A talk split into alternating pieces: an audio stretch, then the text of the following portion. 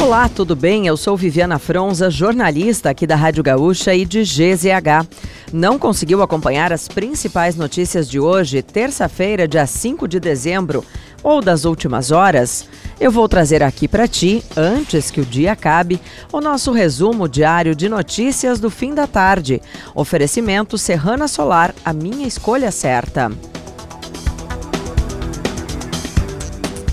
O Instituto do Meio Ambiente do Estado de Alagoas multou a Braskem em mais de 72 milhões de reais. A empresa foi punida por omissão de informações, danos ambientais e por risco de colapso e desabamento da mina 18 na região do Mutange, em Maceió.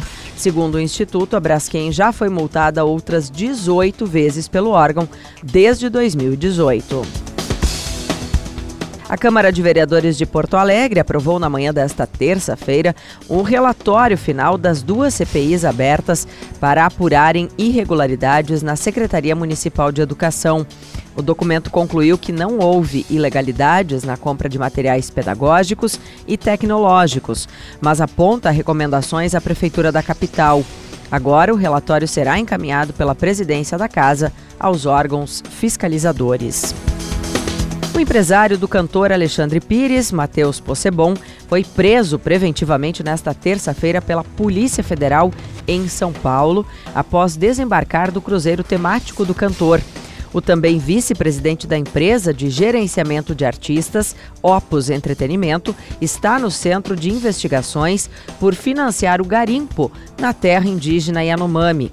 Mais de 250 milhões de reais foram movimentados em transações com minério extraído ilegalmente. O presidente Lula não viajará a Buenos Aires para a posse do presidente eleito da Argentina, Javier Milei. A cerimônia acontecerá neste domingo, 10 de dezembro. Segundo a Secretaria de Comunicação Social da Presidência, o ministro das Relações Exteriores, Mauro Vieira, representará o Brasil. A solenidade deve reunir as principais lideranças da direita latino-americana. E o prefeito afastado de Canoas, Jairo Jorge, sofreu uma nova derrota judicial nesta terça-feira. O habeas corpus solicitado para que ele retornasse ao cargo foi rejeitado pelo Superior Tribunal de Justiça.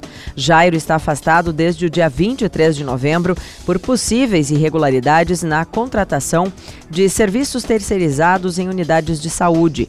Com a decisão, o município segue sendo governado pelo presidente da Câmara Municipal, o vereador Cris Moraes.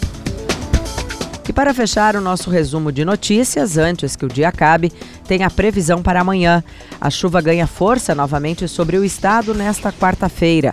Na faixa centro-sul, incluindo a faixa noroeste do estado, a condição será de muita nebulosidade e chuva moderada ao longo do dia. Já na faixa nordeste, incluindo a capital, o sol deve aparecer, mas com previsão de pancadas de chuva ao longo do dia. Se quiser saber mais sobre algum desses assuntos e muitos outros, além dos nossos colunistas, áudios e vídeos, é só acessar gzh.com.br ou o aplicativo de GZH. Amanhã a gente volta aqui antes que o dia acabe.